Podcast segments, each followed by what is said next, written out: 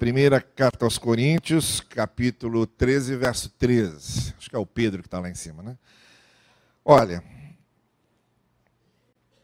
eu não vou é, fazer muito diferente do que normalmente nós costumamos fazer sempre que chega a virada do ano e a gente quer fazer votos às pessoas.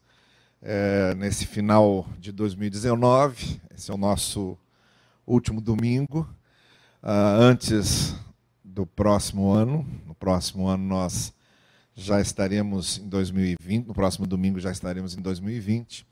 E essa é a época em que nós nos desejamos votos de muita paz, muita saúde, muitas realizações, não é? Eu, na mensagem de hoje, que não é exatamente uma mensagem, é um voto extenso, é um voto longo. Eu gostaria de fazer o, o meu voto a vocês, a nós. É, que você tenha durante o próximo ano, e experimente durante o próximo ano, essas três coisas que o apóstolo Paulo está falando aqui nesse versículo. Vamos ler todos juntos? Assim permanecem agora esses três: a fé, a esperança e o amor.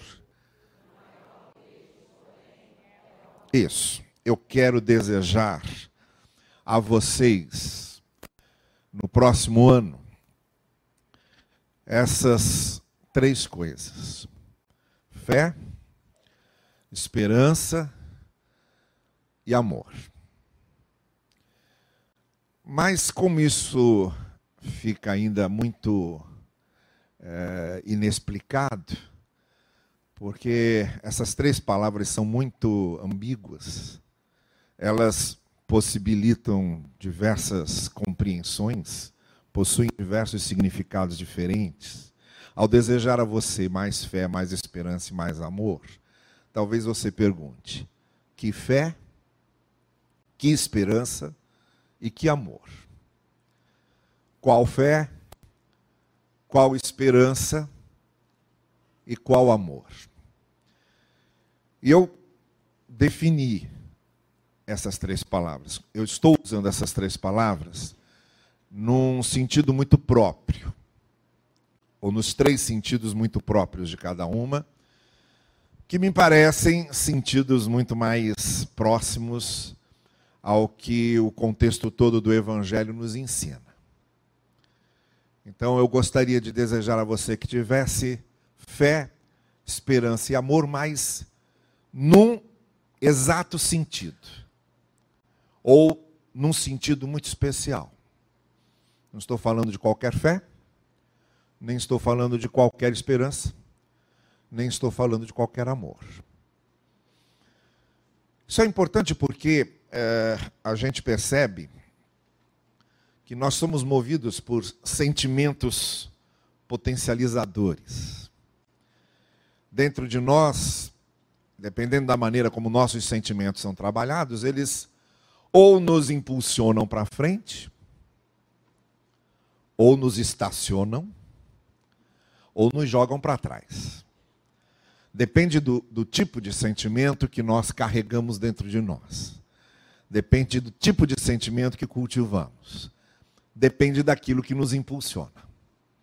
Há sentimentos que nos travam, nos paralisam, e nós ficamos ali, sem norte, sem horizontes. Há sentimentos que nos arrasam, nos colocam para baixo, nos fazem sentir mal, frustram, todas as nossas iniciativas. E há sentimentos que nos colocam para frente, que nos fazem continuar andando, que nos impulsionam. Eu acredito que quando a gente está saindo de um ano e começando outro, nós precisamos muito dos sentimentos que nos impulsionem para frente. Nós precisamos muito de sentimentos que nos incentivem, de sentimentos que nos motivem, de sentimentos que nos despertem, de sentimentos que nos acordem, de sentimentos que nos façam andar, de sentimentos que nos alimentem para continuarmos, para prosseguirmos, para darmos continuidade à nossa caminhada. Essa é a grande necessidade que temos quando passamos de um ano para outro. Esses marcos são muito importantes. Vocês sabem que, a rigor, a rigor, nós é que marcamos os tempos. Os acontecimentos não, não têm datas. Os nossos corpos também não têm datas. Não adianta a gente marcar uma data, porque se o corpo tiver que ficar doente, ele vai ficar doente, não importa que data seja. E os acontecimentos também. Não adianta se eu estou viajando de lua de mel, se o avião tiver que cair, vai cair. Mesmo que eu esteja indo para uma viagem de lua de mel. E eu já vou terminar o meu casamento mal começando. Né? A vida não respeita calendário. A vida não respeita nossas datas. Essas datas somos nós que marcamos. Por isso que a gente começa o ano cheio de esperanças, como começamos 2019, e logo no início, em janeiro, acontece uma tragédia como essa que aconteceu em Brumadinho. Logo no começo do ano. Matando aquele monte de gente, fazendo com que até agora, ontem ainda, estavam encontrando corpos desaparecidos. Então é, é uma ironia, né? A gente começa o ano muito alegre, muito feliz, muito contente. Vamos lá, vamos embora, é agora. E que nada. Aí logo vem uma tragédia dessa de início, como quem diz: olha, se segura que o ano já não começou bem, e outras tantas que se seguiram. Não é? Sonhos que foram frustrados. Então a vida não respeita os nossos calendários. A vida não respeita nossas datas. Ou nós temos sentimentos interiores muito bem firmados e cristalizados para superar essas coisas, para continuarmos caminhando, ou vamos ficar paralisados. Você começa o ano cheio de novos planos e de repente acontece uma coisa dessa, aquilo pode te paralisar, aquilo pode te amedrontar, aquilo pode te desanimar, aquilo te frustra profundamente a ponto de você não querer mais fazer planos, não querer mais ir adiante, não acreditar mais em horizontes. Então tudo depende da maneira como os nossos sentimentos potencializadores são trabalhados dentro de nós. E aqui o apóstolo Paulo está falando em três: fé, esperança e amor. Mas como eu estava dizendo, dependendo do tipo de fé, aquilo em vez de nos ajudar, nos atrapalha. Por exemplo, uma fé fanática não ajuda ninguém. Uma esperança ingênua, ilusória, cheia de fantasias na cabeça, também não ajuda ninguém. Um amor simplesmente dependente de emoções fortes também não ajuda ninguém, porque as emoções fortes logo se tornam emoções fracas e imediatamente depois se tornam em emoções nenhuma. Então, tudo depende de como nós interpretamos essas palavras. E é isso que eu quero desejar a você essa manhã. Que você tenha fé, uma certa fé, que você tenha esperança, uma determinada esperança, e que você tenha amor, um determinado amor. Que o 2020 seja um ano de muita fé, de muita esperança e de muito amor para você, em três sentidos muito definidos. Em primeiro lugar, eu desejo a você uma fé grata. Não estou desejando aquela fé que significa conhecer sobre a fé. Conhecer as doutrinas da sua fé. Conhecer os dogmas da sua fé. Conhecer a teologia da sua fé. Não é nesse sentido que eu estou falando em fé. Também não estou falando na fé que procura ver se repetir hoje coisas que tiveram seus momentos na história da revelação e que hoje, necessariamente, não precisam mais acontecer. Como? literalmente um mar se abrir, ou como literalmente alguém ressuscitar. Não é esse tipo de fé que fica buscando uma atualização de eventos únicos e contextualizados que eu estou desejando a você. O que eu estou desejando a você para 2020 é que você tenha uma fé grata. Isto é, a fé que começa na gratidão. A fé que começa reconhecendo o que Deus fez, reconhecendo o amor e a graça de Deus, e que então se transforma num compromisso, num envolvimento, numa ação que não tem a ver com o que esperamos, mas tem a ver com o que sabemos, com o que já experimentamos. O que eu estou desejando a você é que você tenha essa fé que nasce da gratidão, que é essa consciência do que Deus já tem feito, do que Deus já fez, a partir da grande revelação que tivemos do seu amor, nos redimindo e nos salvando. E é uma fé que não fica querendo provocar ações de Deus em termos do seu poder, apenas como se nós dependêssemos fundamentalmente de ver Deus agir para confiarmos no seu amor e na sua graça mas porque nós já sabemos o que Deus fez e como Deus agiu. Eu estou pedindo que você tenha e estou desejando que você tenha em 2020 uma fé que, por causa de reconhecer com gratidão o amor e a graça de Deus, se compromete, se envolve e serve a Deus. Não para ganhar nada de Deus essa fé da que eu estou falando, ela não é uma moeda de troca com Deus. Ela não serve a Deus para conseguir alguma coisa com Deus. Ela serve a Deus porque já conseguiu. Ela não serve a Deus para ver coisas acontecerem.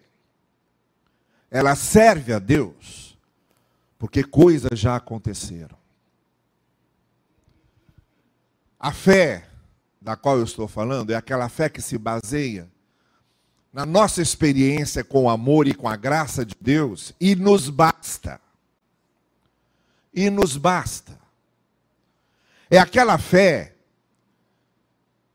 que eu estou aqui e estou servindo ao Senhor, ou estou testemunhando do Evangelho, ou estou abençoando alguém, porque eu sei o que Deus já fez por mim. Eu sei o que dele tenho recebido. Eu estou desejando a você essa fé grata. Que quando venha um culto, não venha um culto para comprar favores de Deus, mas venha um culto porque ele já demonstrou o seu grande favor por nós. Essa fé grata, que quando você lê a palavra, estuda a palavra, não é porque você está querendo cobrar algo de Deus, mas é porque você reconhece o que Deus já lhe deu e quer conhecê-lo mais. Essa fé grata da qual estou falando, ela sabe e ela reconhece que a graça e o amor de Deus é que são as razões de todas as coisas. E ela simplesmente se manifesta com gratidão e reconhecimento. É uma fé que quando você vem e traz o seu dízimo, traz a sua oferta, você está demonstrando a gratidão pela graça de Deus. Esse é, por exemplo, o sentimento que caracteriza essencialmente a ação daquela mulher que foi exaltada por Deus, em Lucas capítulo 21, aquela viúva pobre, ela não estava lá para cobrar nada de Deus, ela estava lá para agradecer. E a grande questão é que quem olhava para ela, logo se perguntava: essa mulher está agradecendo o quê? Ela está agradecendo o quê? Vem só com uma moeda? Uma viúva, em tempos essencialmente patriarcais, em que uma mulher sem marido não valia, nem era vista. E pobre. Isto é, aquela mulher a cada dia precisava cuidar do seu sustento. Está agradecendo o quê? Nós, que hoje, para nos sentirmos gratos, precisamos de uma lista enorme para nomearmos, de uma lista de bênçãos para ficarmos dando razões para nossa gratidão. Aquela mulher, a gente perguntava, está agradecendo o quê? Ela estava agradecendo a graça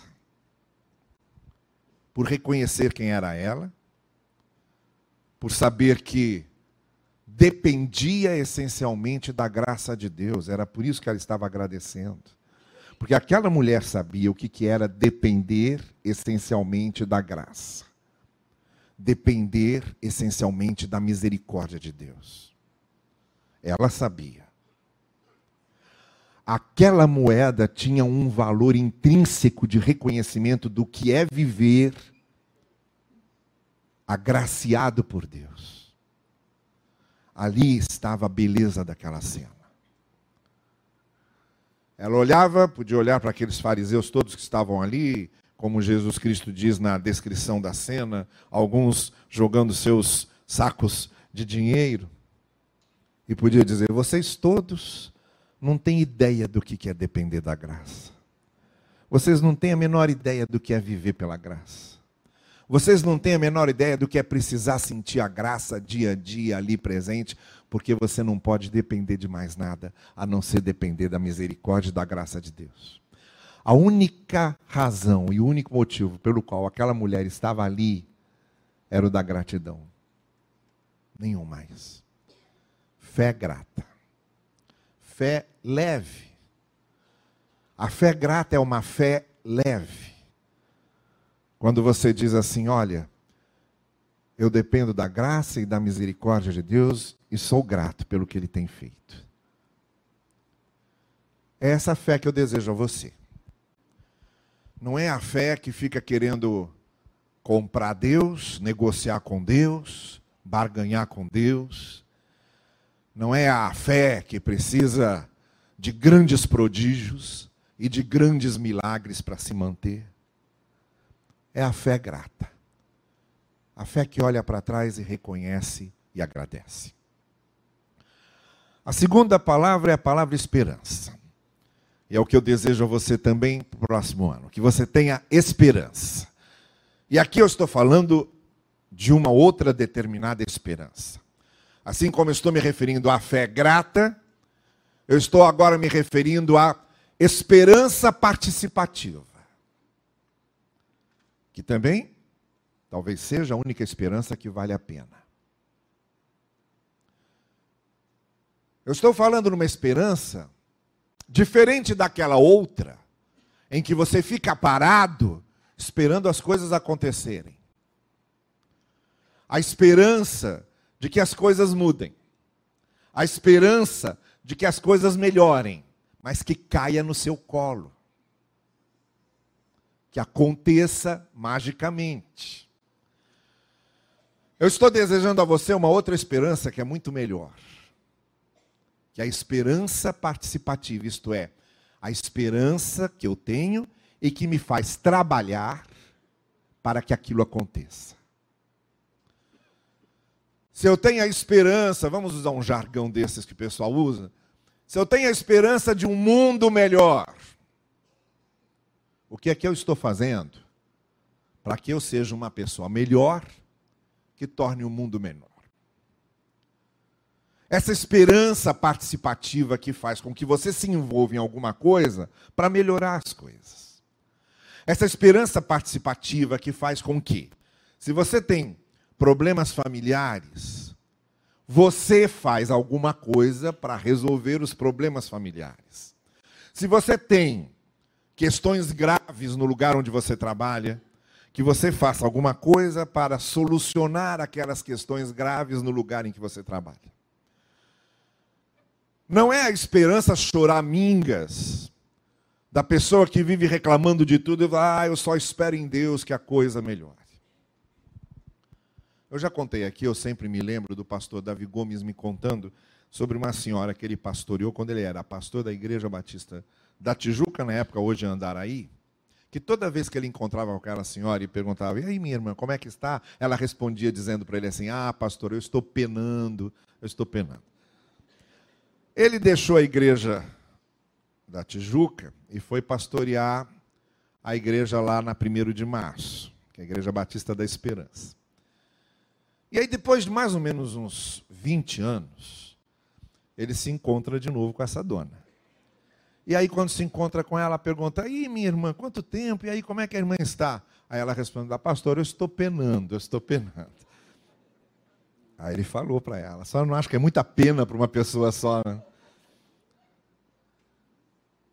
essa esperança de que as coisas mudem, mas sempre a partir do meu choro, sempre a partir do meu lamento, sempre a partir da minha reclamação. Eu estou desejando a você que 2020 você sinta e experimente uma outra esperança que é a esperança participativa. A esperança que as coisas mudem e melhorem mas você sabendo exatamente o que é que você precisa fazer para que as coisas mudem e melhorem. Qual é a sua parte? Qual é a sua contribuição? Essa esperança de que um dia as coisas vão mudar, mas eu já estou fazendo aqui alguma coisa para que as coisas mudem. Não é nada, não é nada? Vamos dizer o seguinte. Eu espero que o Brasil seja um país honesto. Tá ótimo. Eu também espero. E a primeira coisa que eu tenho que me perguntar é se eu estou sendo, eu, pessoalmente, suficientemente honesto. Ou eu espero que a cidade do Rio de Janeiro acabe a violência.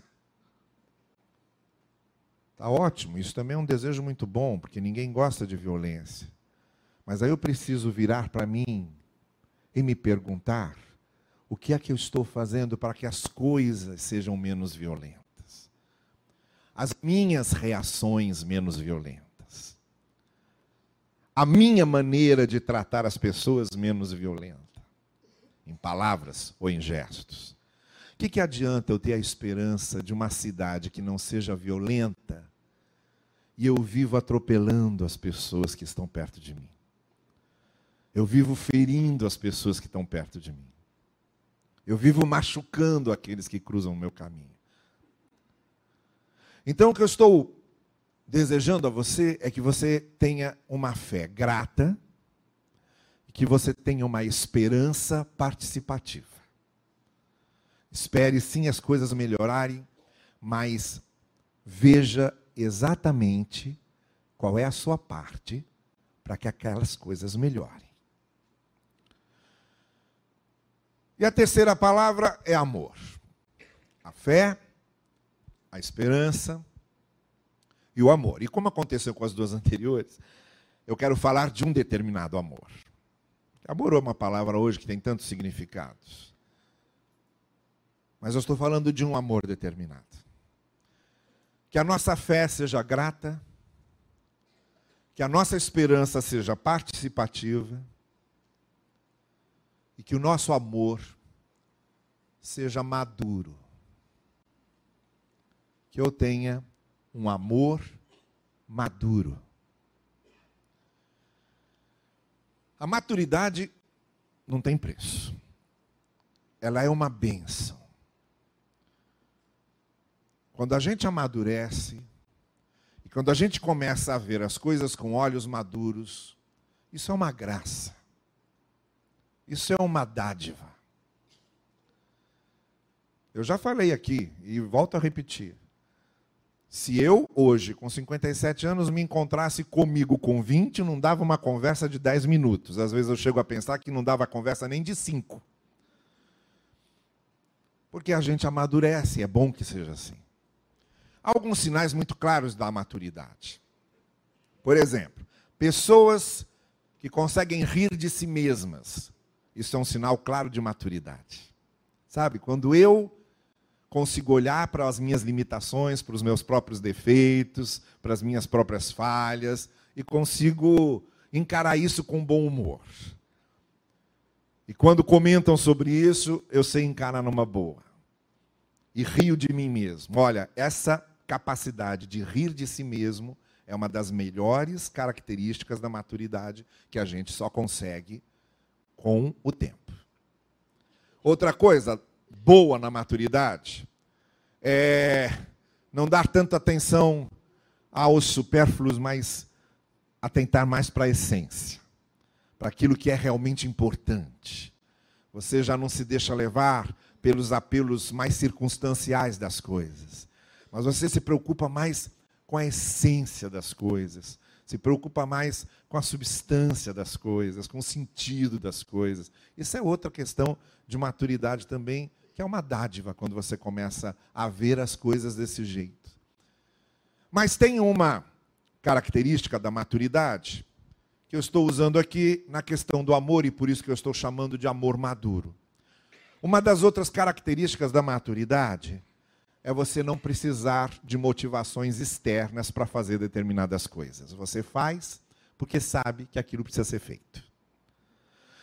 E não precisa de muito oba-oba. Não precisa de muita efervescência.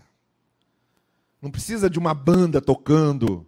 Não precisa de um grande motivo externo, de uma festa. Você não precisa das motivações de fora, você faz porque dentro você sabe que precisa ser feito daquela forma. Que aquilo precisa ser feito. Simplesmente porque é o certo fazer. Esse é o que eu chamo de amor maduro é o amor que, para amar, não precisa das motivações externas, nem precisa do reconhecimento externo. O amor maduro, ele ama porque ama. O amor maduro, ele faz bem porque ele gosta de fazer bem. O amor maduro, ele ajuda porque ele sabe que o certo é ajudar. Sem esperar recompensas, sem grandes incentivos pirotécnicos. Ele faz e ama porque ama e faz por ser certo amar e fazer. Essa é uma das grandes características da maturidade, por isso eu estou falando do amor maduro, aquilo ou aquele que nos leva a agir, simplesmente porque é aquilo que deve ser feito. No final desse 2019, e pegando essas três virtudes que são chamadas na teologia de virtudes teologais, você sabe que uh, a gente chama de virtudes cardeais. É isso na teologia católica, né? Vocês não são muito bons católicos, então deixa eu explicar. As virtudes cardeais são aquelas que têm a ver com o outro e que vem da necessidade do outro. Né? Então, por causa do outro e da necessidade do outro, você é paciente, você é manso e por aí vai. Mas essas três virtudes são chamadas as virtudes teologais.